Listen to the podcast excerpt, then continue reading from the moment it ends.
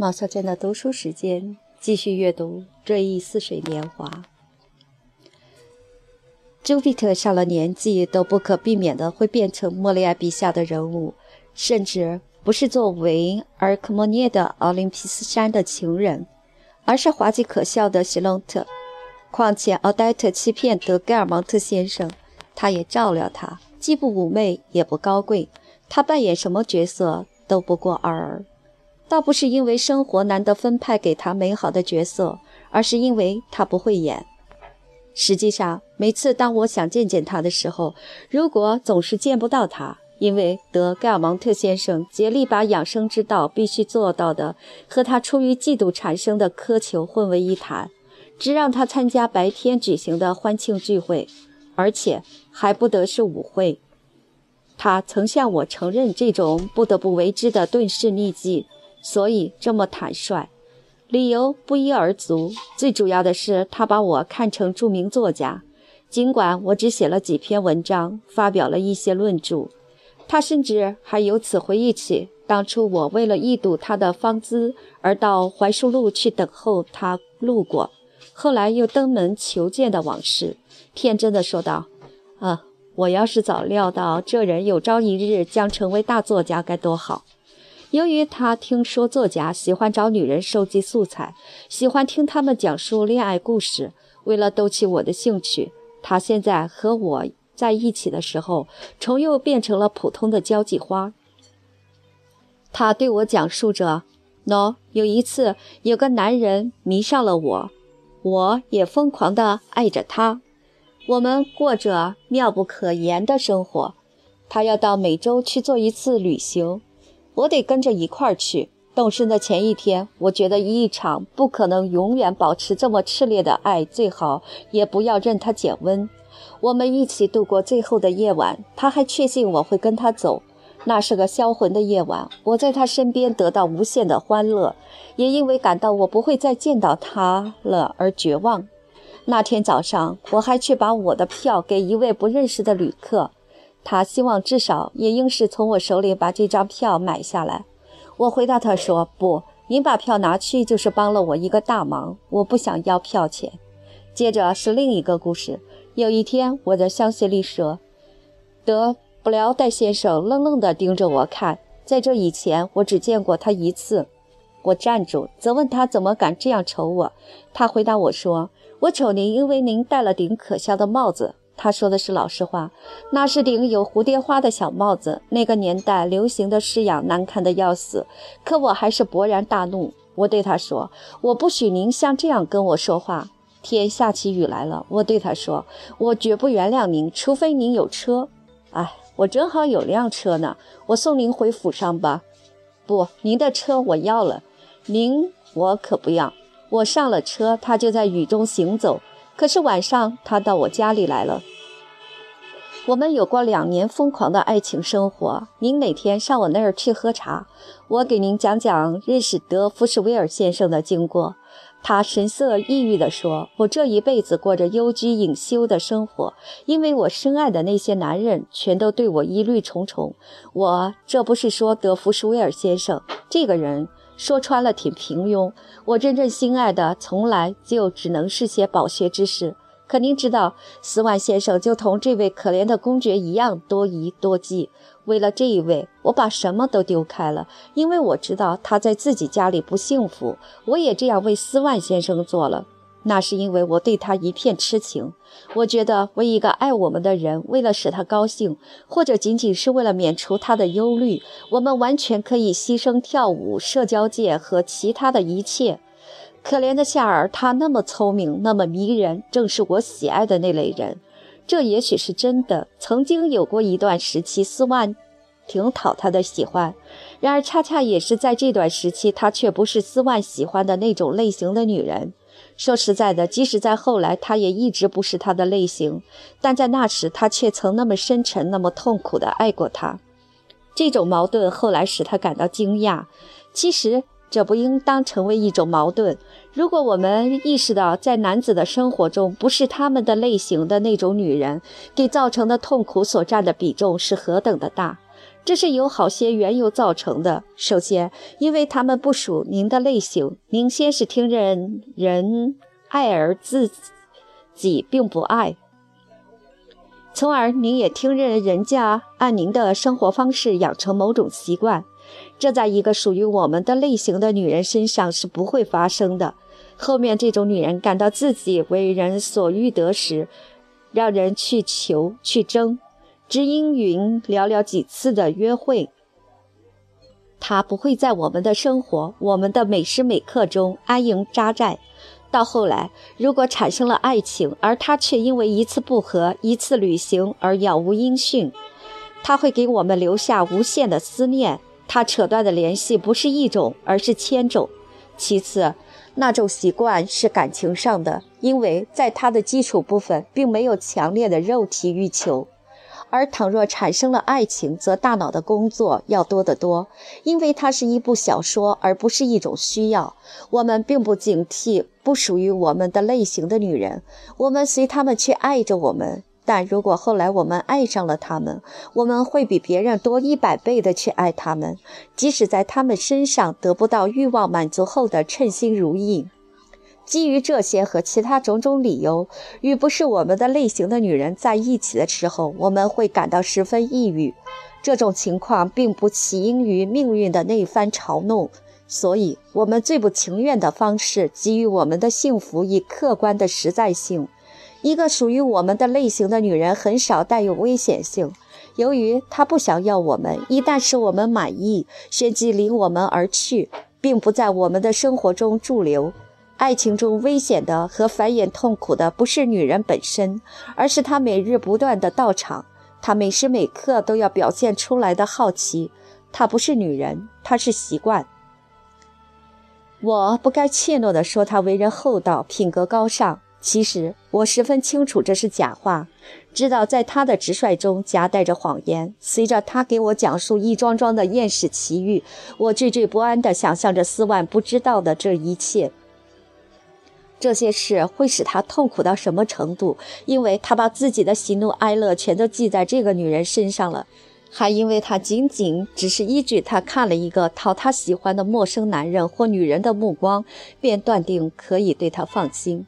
其实他这样做无非是为了向我提供他以为的小说题材。他弄错了，倒不是因为他没有为我的想象随时提供大量的储备源，而是因为他不是以一种不自觉的多的方式，通过来自我本身的行为，不为他所知的从中引出他的生活法则的行为，来为我提供素材的。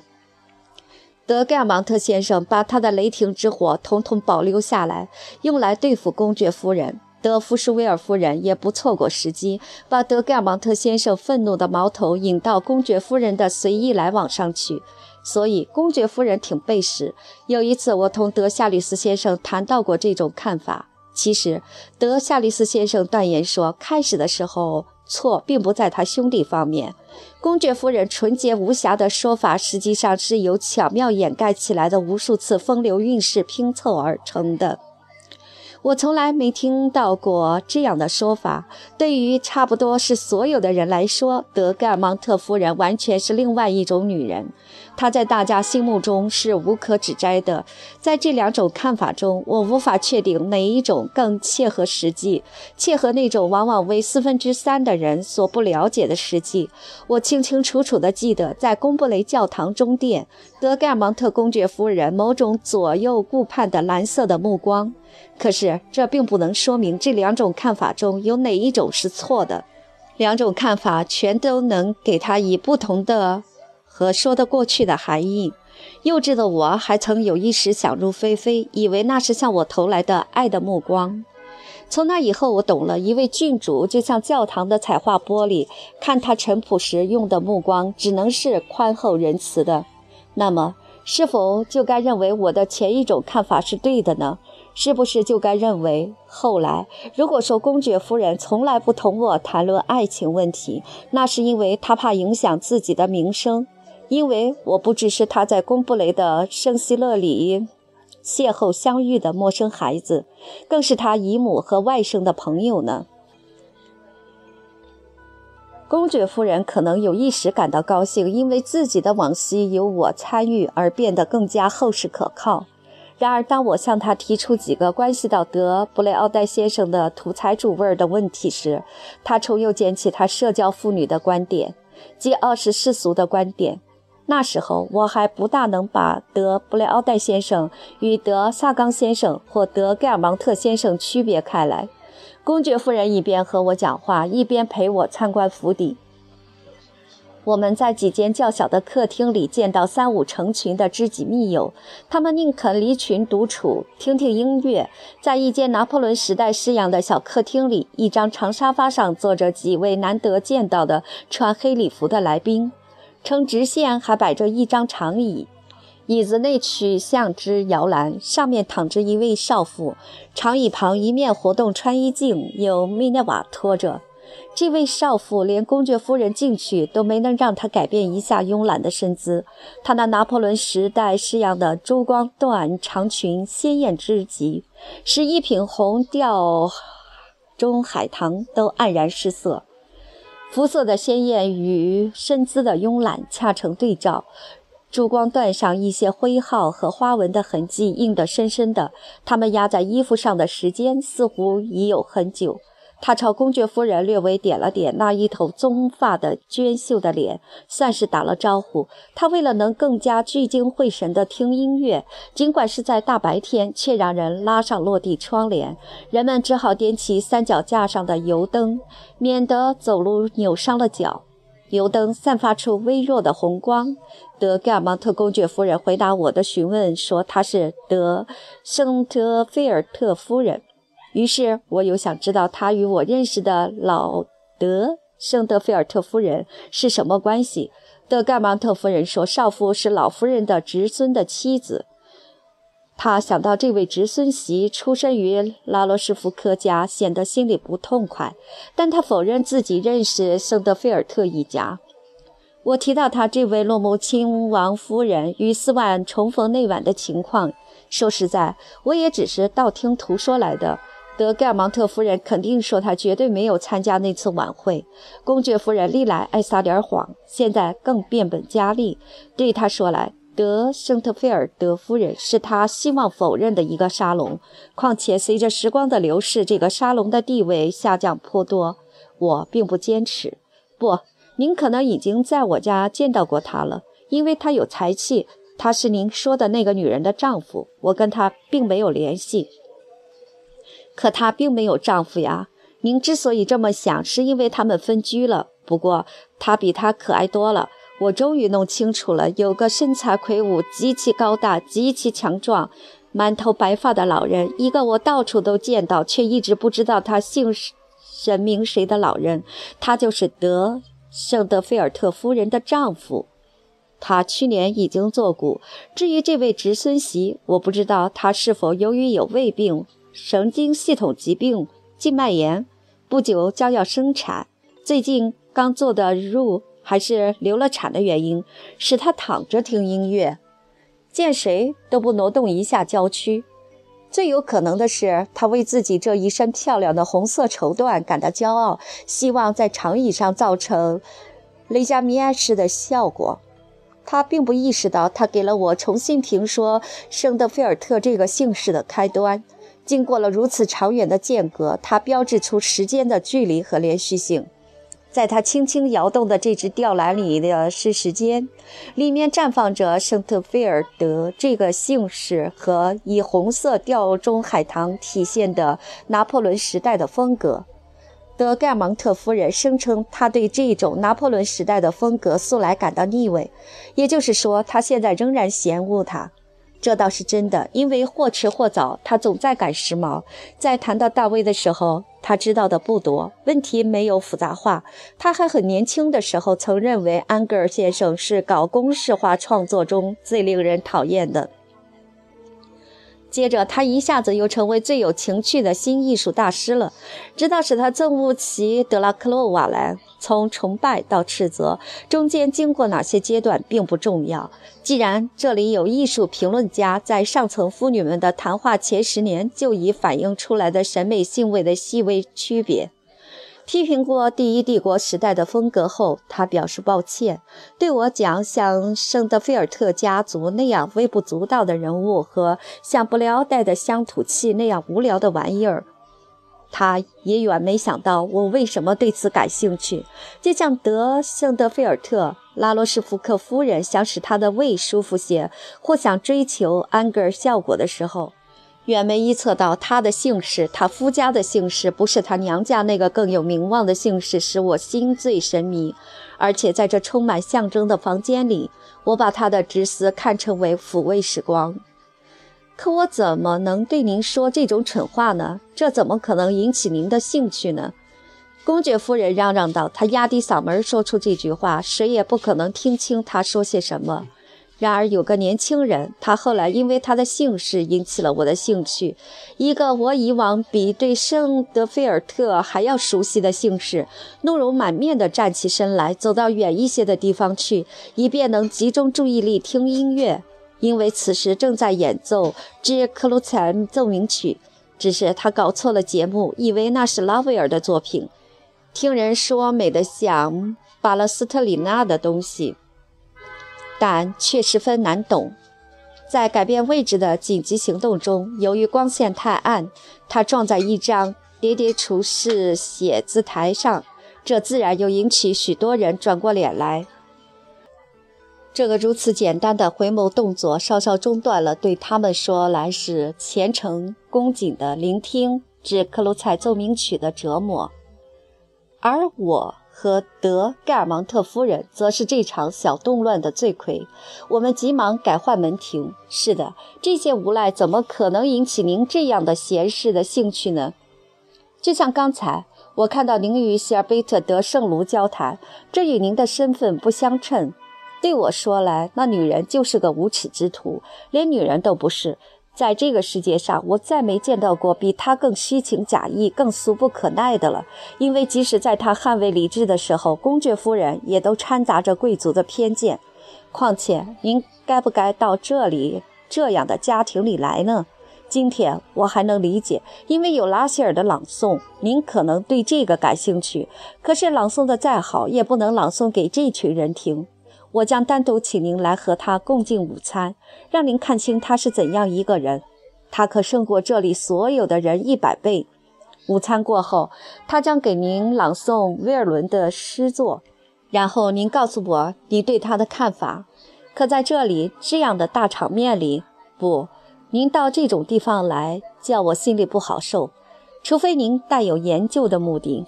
他露出怀疑的神色，猜测说：“他不敢做过多的冒险，因为他并不很确切地知道自己暗示的这种不大可能的行动有些什么样的内涵。”您不认为？我对公爵夫人说：“圣卢夫人像刚才那样听她丈夫的旧情人表演，味道不好受吗？”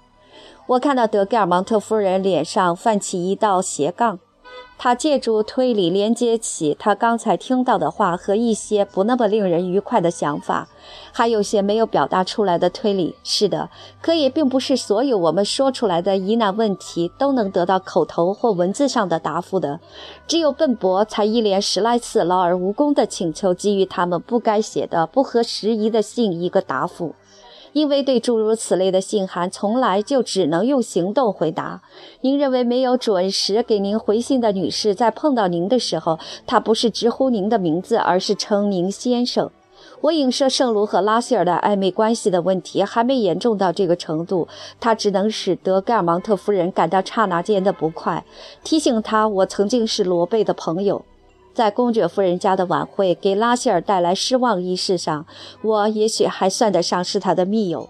然而，公爵夫人没有继续往下想，脸上那一抹乌云消散了。她回答我关于圣卢夫人的问题说：“我告诉您，我认为正是由于希尔贝特从来没爱过她丈夫，所以她对此并不在乎。这一劣迹不值得大惊小怪。她爱地位，想要那个姓氏，愿意当我的外甥媳妇，脱离她的泥淖。”此后，他也没有别的办法，只好回到他来的地方去了。我跟您说，就为了可怜的罗贝，这事儿曾使我挺不好受，因为他白白的为此丢了远大前程。对此，对许多事他看得很清楚。我不该说这事儿。因为他不管怎样，毕竟是我外甥媳妇儿，我也没有确凿证据能证明他欺骗了她。可不愉快的事情却有一大堆。我跟您说，一点不假。我知道这件事，罗贝曾想找梅瑟格里斯的一名军官决斗，罗贝正是为了这一切才应募入伍的。战争对他说来，就像是摆脱家庭痛苦的手段。您如果想了解我的看法，那就是他。不是被杀的，他是自己去找死的。他一点儿也没露出伤心的样子，甚至使我惊讶的是他那罕见的厚颜无耻。他装出满不在乎的模样，真叫我难受。因为我很爱可怜的罗贝。您因此也许会感到惊奇，因为大家不了解我。可我有时确实还想到他，我谁都没忘记。他从来就啥都。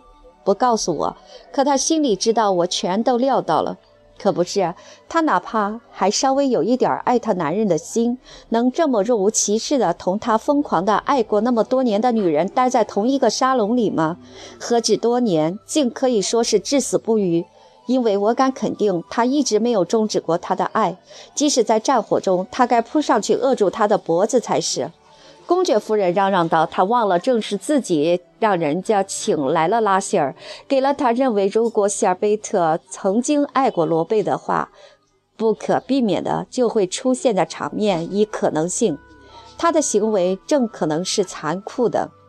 不，他下结论说：‘您瞧见了，这是头猪。’”这种话居然出自德盖尔芒特夫人之口，是因为她已经从与人为善的盖尔芒特家族这个阶层滑落到女龄社会，还因为她把这看作她认为还充满生命力的18世纪的风度，最后还因为她自以为可以为所欲为。不过这句话是在她对希尔贝特的憎恨驱使下说出来的，出于鞭笞他的需要，打不到他本人，打在他的模拟像上。同时，公爵夫人还想借此解释她在社交界、在家族中对希尔贝特，或不如说反对希尔贝特的行为，甚至他对利益和对罗贝继承的态度。然而，犹如我们所做的判断，有时会因为不了解和不可能料及而得到表面上的证明。希尔贝特他无疑有些像他母亲直系尊亲属。当我请求他帮我介绍几位小姑娘的时候，我不知不觉中所指望的正是这种品性上的随和。经过一番思考，大概是为了不致让肥水流出家门，为我所做的请求找到比我能设想到的都要大胆的解决办法。他对我说：“如果您允许的话，我去把我女儿给您找来，把她介绍给您。”他就在那儿，正和小莫特马尔和一些没啥意思的小家伙聊天。我敢肯定他会成为您的可爱的朋友。我问他，罗贝对自己有了女儿是不是高兴？哦，他可为这个女儿感到得意呢。不过当然，希尔贝特天真地说，我还是认为要按他的心思，他更愿有个男孩。这位姑娘，她的门第和财产使她母亲能够指望她嫁给一位王太子。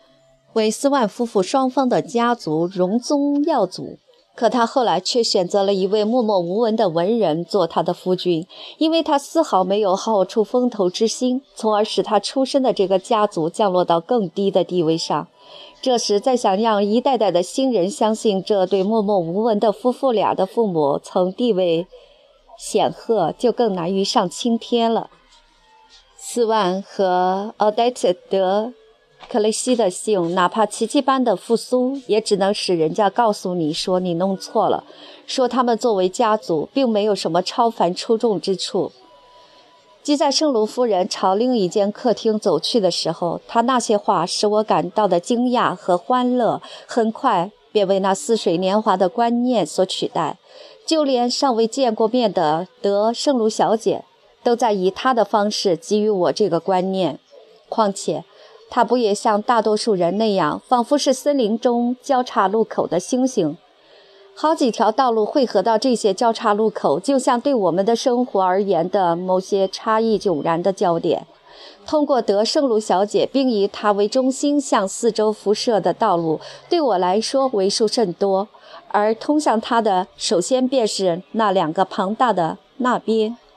我曾做过多少次漫步，多少个梦的那边，经由他父亲罗贝德圣卢所在的盖尔芒特家族那边，和经由他母亲希尔贝特所在的梅塞格里斯那边，即在斯万家那边，一条道路经过少女的母亲和香榭丽舍，引导我直至斯万，直至我在贡布雷度过的那一个个夜晚，直至梅塞格里斯那边。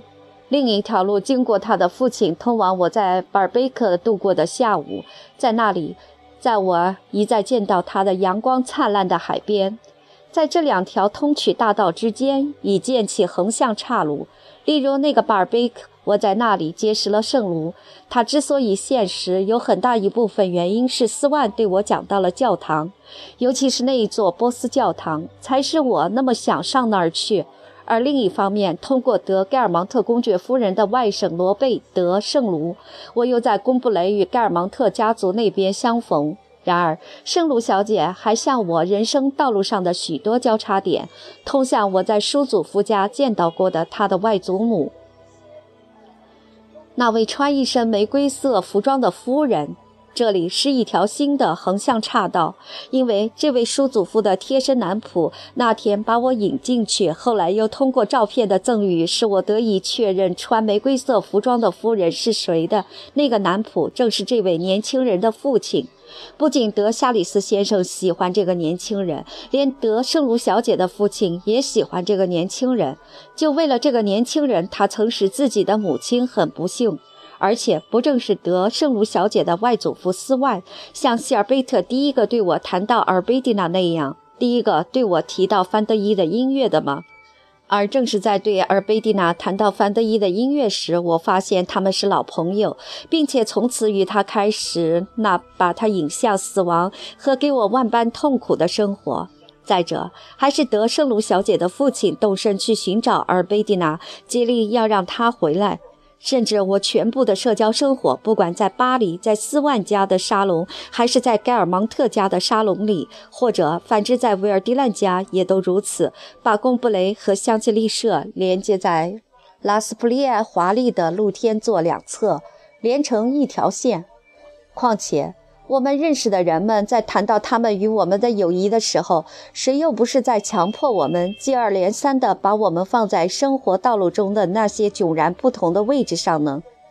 我所描绘的圣卢的某种生活，将在各种各样的背景里展开，影响到我全部的生活，甚至在这生活中与他完全无关的那几部分，如我的外祖母，如尔贝蒂娜。再说，维尔迪兰夫妇不管有多么的背道而驰，他们总因奥黛特的过去与奥黛特相连，总通过夏利与罗贝德圣卢相连。而在他们家，范德伊的音乐什么样的作用没有起到过？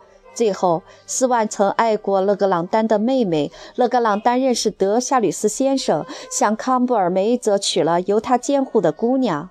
当然，凡事如果只涉及我们的感情，那么诗人说被生活粉碎的神秘的线便不无道理。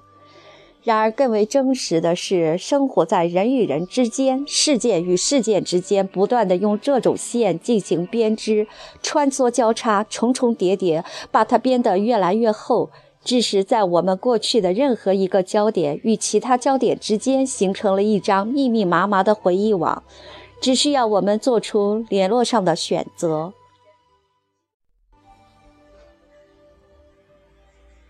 如果我努力去做的不是无意识的使用，而是回忆这网状结构的本来面目，那么我们可以说，眼下能为我们所用的那些事物中，没有一件不曾是充满活力的东西，并且为我们富有个性的存在着，继而又因我们之需求变成简单的智力素材。把我介绍给德圣卢小姐一事将在维尔蒂兰夫人家中进行。我重又想到与尔贝蒂娜一起做的那一次次旅行，心里美滋滋的。我将请求德圣卢小姐当那个尔贝蒂娜的替身。我这样想着，在驰往多威尔的小有轨电车里去维尔蒂兰夫人家的路上，正是这位维尔蒂兰夫人，在我对尔贝蒂娜萌生爱情之前，就已曾连接继而打破。德圣卢小姐的外祖父和外祖母的爱情，在我们周围挂着曾把我介绍给尔贝蒂娜的那位埃尔斯蒂尔的绘画作品。为了使我所有的往事变得更加融会贯通，维尔蒂拉夫人像希尔贝特一样嫁给了盖尔芒特家的后裔。不把我们生活道路上的那些差距极大的景地连成一气，我们是不可能叙述自己与一个甚至都不是了解的人之间的关系的。因此，每个个人，而我也是这些个人之一，均以他们不仅在自己周围，而且在他人周围完成的回旋，尤其是他们对我而言先后占有的方位确定实质。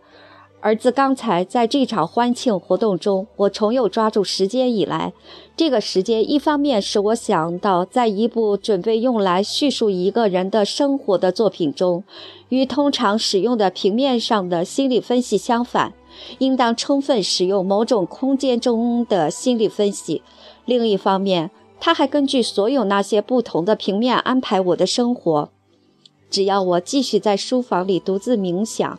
这些不同的平面无疑为我的记忆施行的那一次次起死回生增添新的美色，因为记忆在把过去不加变动的，像当初它尚且在进行的时候那样，把它引入现在的时候，它所抹掉的恰恰正是那个时间的巨大微数，就是生命至此得以发展的巨大微数。我看到希尔贝特朝前走来，我惊讶地发现他身边走着一位妙龄少女，因为我仿佛觉得圣卢的婚姻就是昨天的事情，当年盘踞在我心头的思绪，今天早晨依然在我心头没有什么变化。姑娘高挑的身材标出了这段我一直视而不见的间隔。无色无嗅、不可觉住的时间，可以说是为了使我能够看到它、触摸到它，物质化在它的身上，把它塑造成美的杰作。与此同时，在我身上，哎，却只是完成它的例行公事。此时，德胜卢小姐已来到我的面前，她两眼深凹，熠熠有神，那娇秀的鼻梁呈鹰钩状，微微隆起。这只鼻子虽说一点也不像斯万的鼻子，却很像圣卢。这位盖尔芒特的灵魂已然泯灭，可他那颗长有一双飞禽般炯炯眸子的秀美头颅，却降落在德胜卢小姐的肩上。致使曾认识他父亲的人们浮想联翩。我觉得她很美，因为她还充满希望，来日方长，喜气洋洋。只有我失去的那些年头造就的她，仿佛就是我的青春。最后，这种时间的观念对我来说还有一种重要的价值，它是一根刺棒。它告诉我，如果我想达到在我的生命历程中，有时。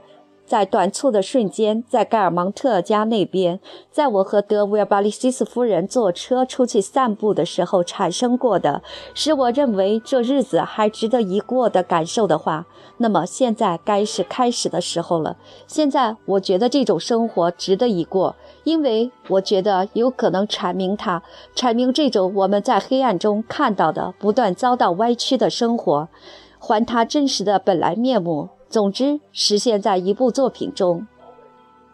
我想，但愿能写出这样一部作品的人能得到幸福。他要做的工作是多么艰巨啊！这里且略示一般。他必须做到使他的作品能与最高雅、最不同的艺术相媲美。况且，这位作家还将使每个特点都显现出他各个相反的方面，以说明他的兼容并蓄。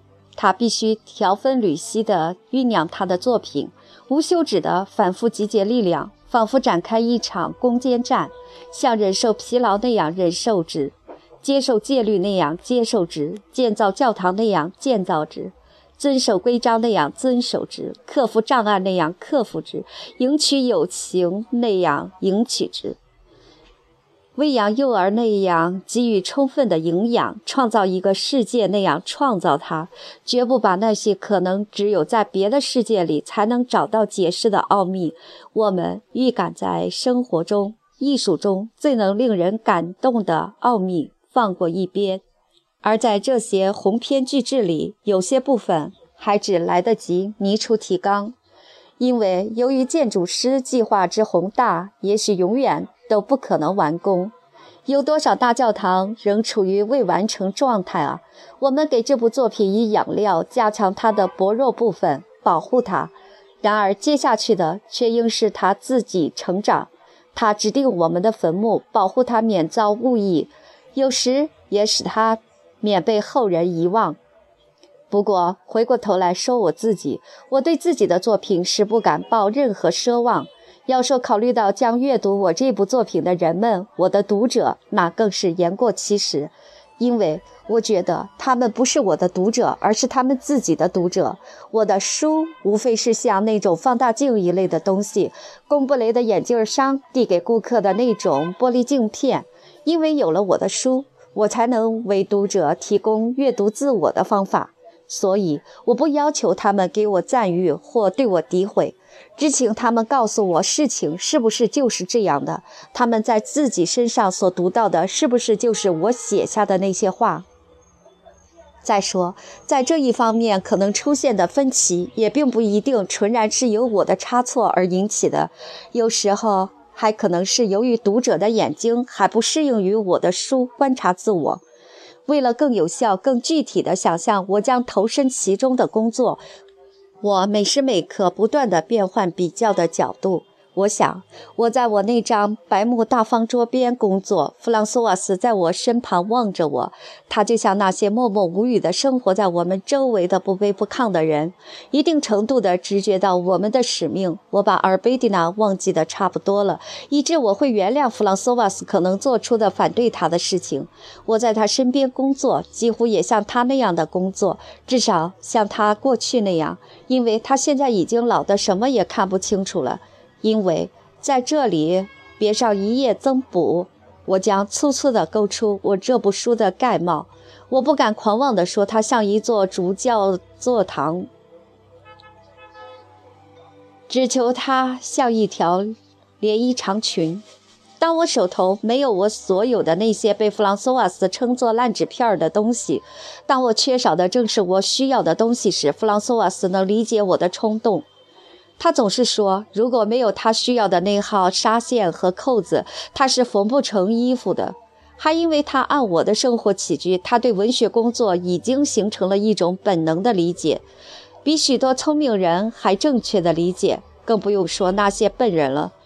例如，当初我给《费加罗报》写我那篇文章时，老膳食总管真心实意地同情作家们说。这种事情真是难上加难。他们总有点夸大一项自己并不进行，甚至连想都没有想到的工作的艰难之处，表示诸如此类的怜悯，甚至夸大一种人家并没有的习惯。就像有的人对你说：“像这样打喷嚏会把您累成什么样了？”此时的弗朗索瓦斯却完全相反，他揣度着我的幸福感，并且尊重我的工作。只是他对我把自己的文章给布洛克讲述一遍时发脾气，怕他赶到我前面去了，说：“您对这些人总少个防人之心，他们全都是抄袭大师。”而布洛克呢，每当我给他大致叙述一篇他觉得不错的文字后，他确实也在给自己留着后路。他对我说：“哎。”挺怪的，我也写了一篇差不多的东西，我以后也得给您念一念。后来他还是没有能念给我听，但那天晚上他却就去写这篇大作了。由于我那些被弗朗索瓦斯称作烂纸片的稿件是一张张贴起来的，他们不是这里撕了，就是那里破了，即使需要，弗朗索瓦斯也无法帮我修补。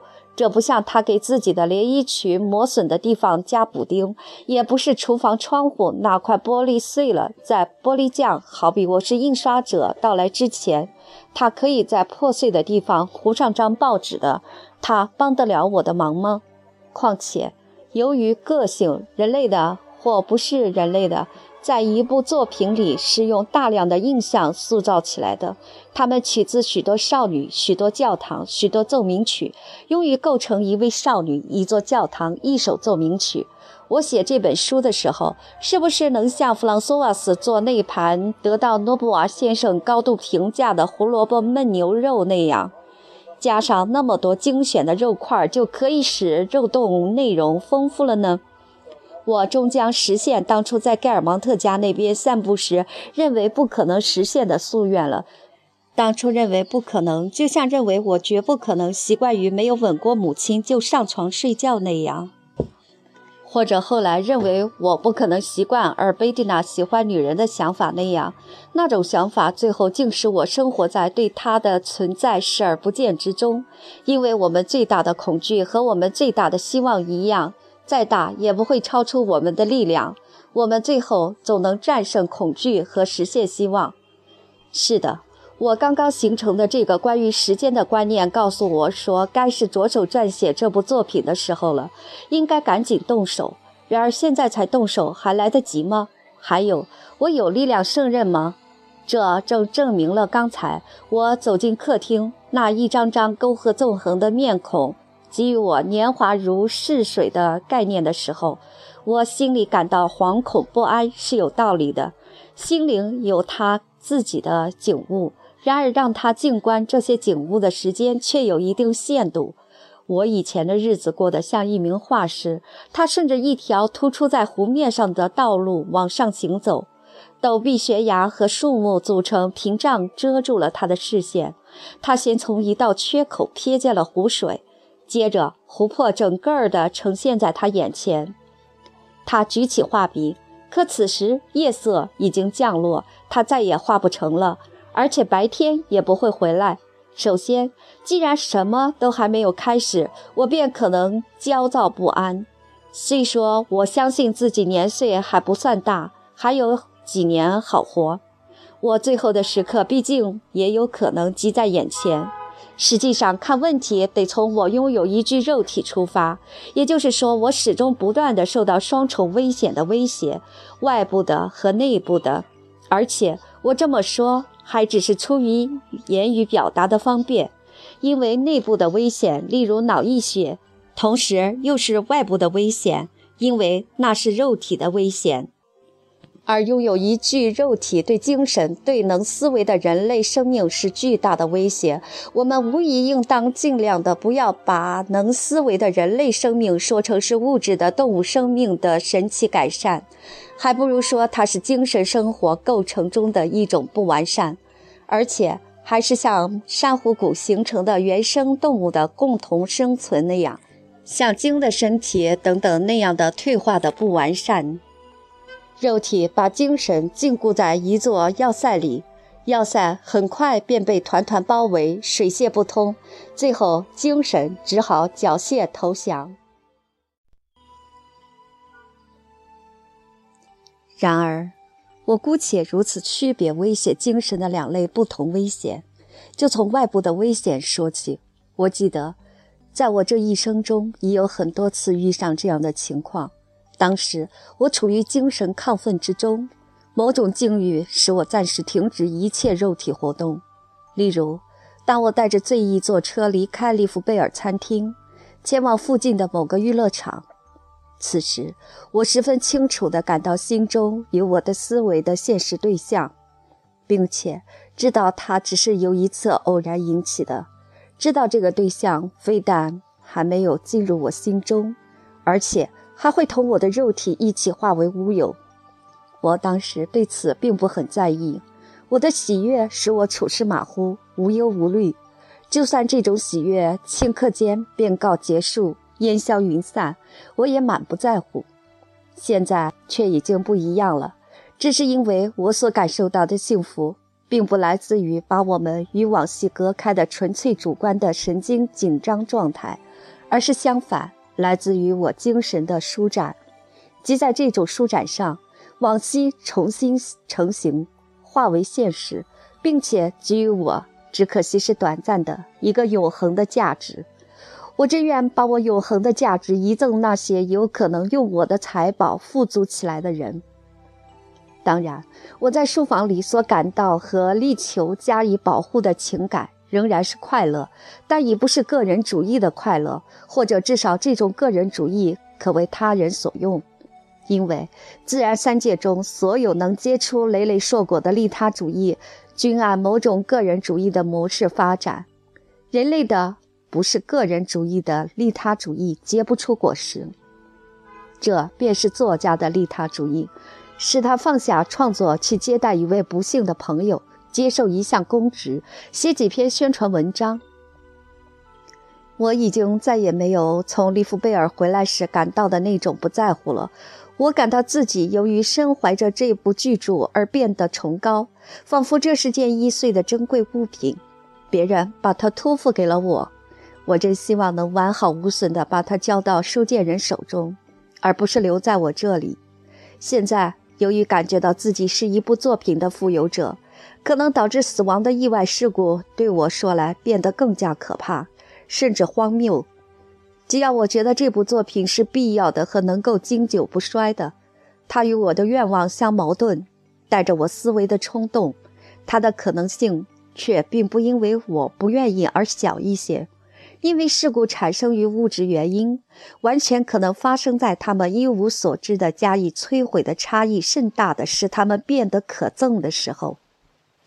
我很清楚，我的大脑里蕴含丰富的矿床。那里有大面积、品种繁多的珍贵矿脉，然而我还来得及把它们开发出来吗？我是唯一能够开发这些矿藏的人。理由有二：随着我的死亡，不仅能够开采这些矿藏的唯一的工人不复存在，连那矿脉本身也将不复存在。而待一会儿，在回家的路上，只要我乘坐的汽车碰撞上另外一辆。便足以导致我肉体的摧毁，而我的精神自生命从肉体退出后，会被迫永远地放弃那些新的想法，那些他此时此刻由于来不及把它们比较保险地放进一部著作而惴惴不安的用它站立的，虽能起保护作用，却又是十分脆弱的精髓，紧紧包裹着的新思想。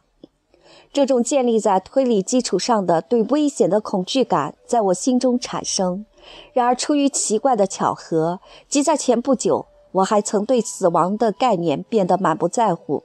对于我不再是我的恐惧，以前也曾使我厌恶，厌恶我每次感受到的新的爱情，我对希尔贝特的爱，对尔贝蒂娜的爱，因为想到爱他们的人有朝一日将不复存在，在我就受不了。这将好似一种死亡。然而，这种恐惧感随着他自身不断的更新，自然而然地变成了自信的平静，甚至连脑系的偶发症状都可以不要。我通过大脑里出现的一个空白和对一些事物的遗忘，感到了他的征候。我已经只能借助于偶然记起那些事物了。就像在整理东西的时候，会找到一件已被忘记的，甚至要找而没有找到的东西。那些征候使我变得像一个爱攒钱的人。他那破裂的银箱渐渐地让财富全流失了。曾有一时存在过一个为那些财富的流失怨天尤地的我，但我很快便感到，随着记忆的衰退，这个我也被带走了。如果说在那段时间里，死亡的念头如人们所感到的那样使我的爱情黯然失色，那么已有很久以来，对爱情的缅怀却又帮助我克服对死亡的惧怕，因为我懂了死亡不是什么新奇的东西。恰恰相反，从我童年以来，我已经死过好几回了。以最近这段时期来说，我不是曾把尔贝蒂娜看得比自己的生命更重要吗？那时。我能想象自己在失去了对她的爱情后还苟且贪生吗？可我不再爱他了，我不再是那个爱他的人了，我变成了另一个不爱他的人，变成了另一个人后，我终止了对他的爱，而且我也没有因为自己变成了这另一个人而感到痛苦，没有因为不再爱而贝蒂娜而痛苦。当然，有朝一日我不再有自己这副皮囊。这无论如何也不是一件比从前有一天我不再尔尔贝蒂娜更痛苦的事情。可是现在我不再爱他，对我已是那样的无关痛痒。那一次又一次本该摧毁我的死亡，曾使那个我感到如此的惧怕。然而一旦死亡完成，当那个惧怕他们的我不再在感觉到他们的那个地方。他们又是那么的无足轻重，那么的柔和。一段时间以来，他们已使我觉悟到害怕死亡会是多么的不明智。然而，不久前刚变得对死亡满不在乎的我，现在重又开始惧怕起他来了。是的，是以另一种方式，不是为了我，而是为了我的著作。在那么多危险威胁之下的这条命，对于它的诞生，至少在一段时期内是不可或缺的。维克多·雨果说：“青草应该生长，孩子们必须死去。”我就说过，严酷的艺术法则是生灵死亡。我们自己也在吃尽千辛万苦中死去，以便让青草生长。茂密的青草般的多产作品，不是产生于遗忘，而是产生于永恒的生命。一代又一代的人们踏着青草，毫不顾忌长眠于青草下的人们，欢快地前来用他们的草地上的午餐。我说了，来自外部的危险，来自内部的危险也一样。如果我对来自外界的意外防护的好好的，谁又能料到我是不是会因为一次突然出现在我内部的意外，因为某种内部的灾祸，即在为撰写这部作品所需的好几个月过去之前，使我不得不放弃利用这个恩惠呢？过了一会儿，当我经过香榭丽舍，走在回家的路上。谁又能对我保证，说我不会遭受有一天下午落到我外祖母头上的那种灾难呢？那天下午也是在香榭丽舍，他带我出来散步，没想到那竟是他最后的一次散步。在这种一无所知中，我们的一无所知中，时针指到了他不知道的这个点上，当即脱钩的发条就敲响了丧钟。也许当第一记钟声已在酝酿之中的时候，对于这记钟声敲响前那一分钟已快走完的恐惧，也许对将在我大脑里启动的这一击的恐惧，这种恐惧就是对即将发生之事模模糊糊的感知，就像动脉血管抵御不住前处于不稳定状态的意识中的大脑的一种反应。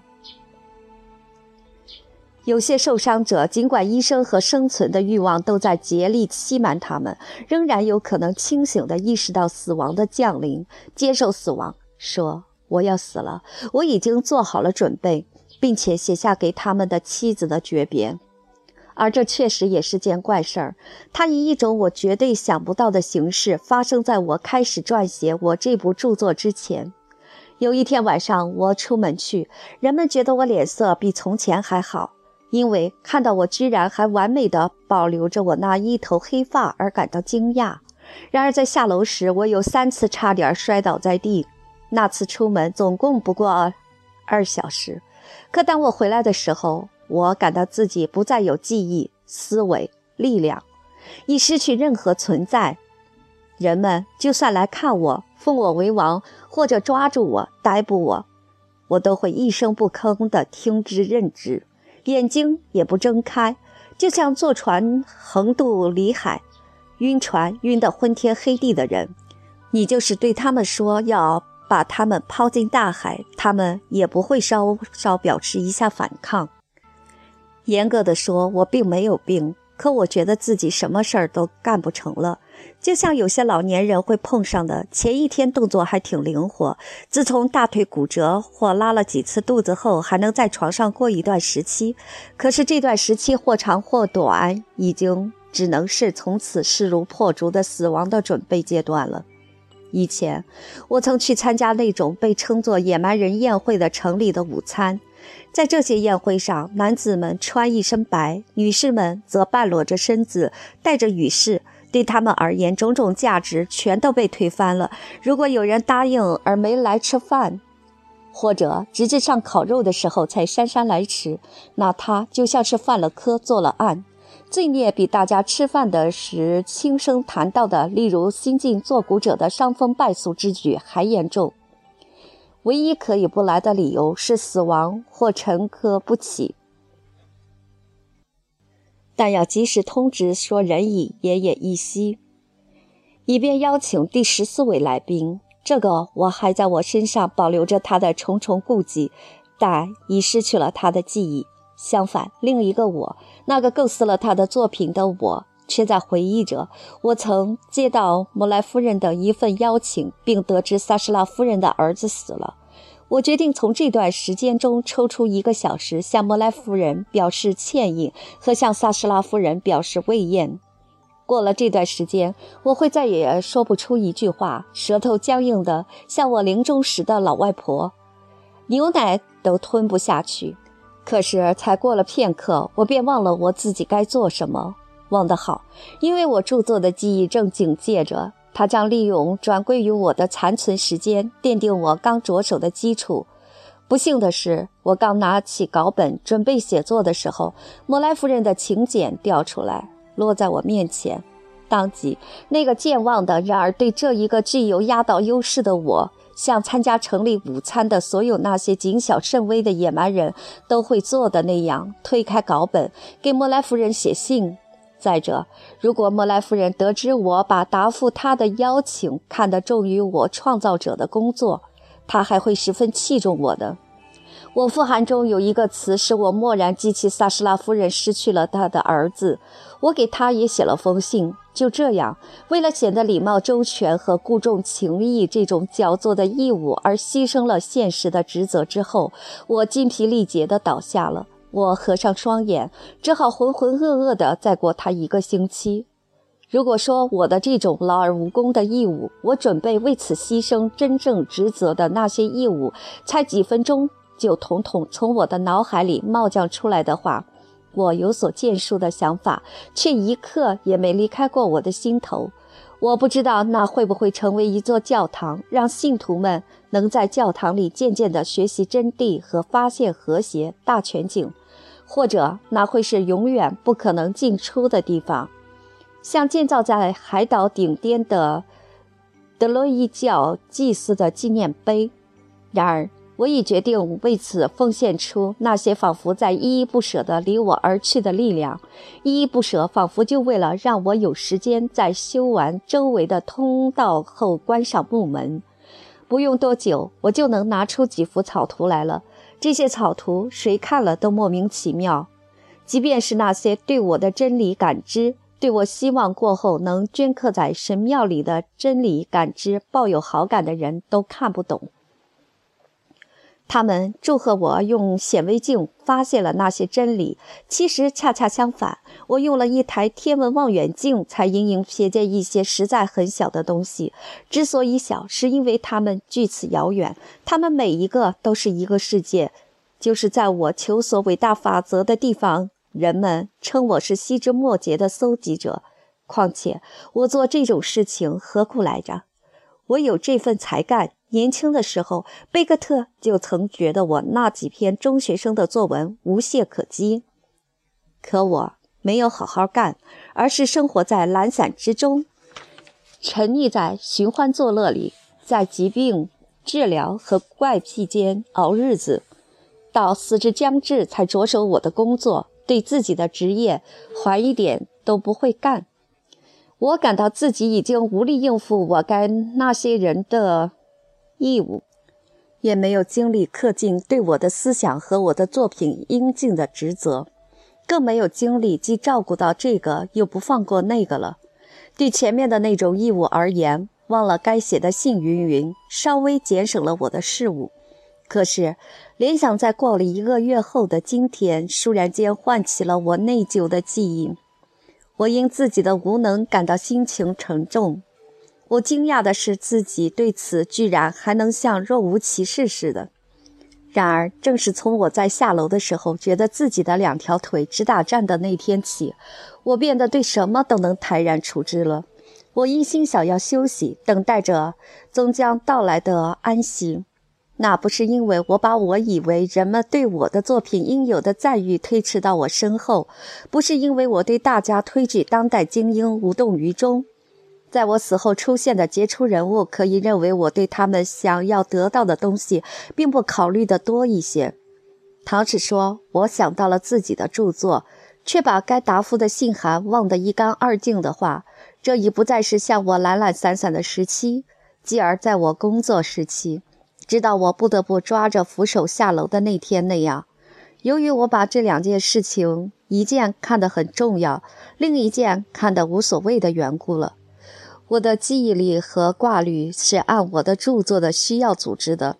或许是因为就在我。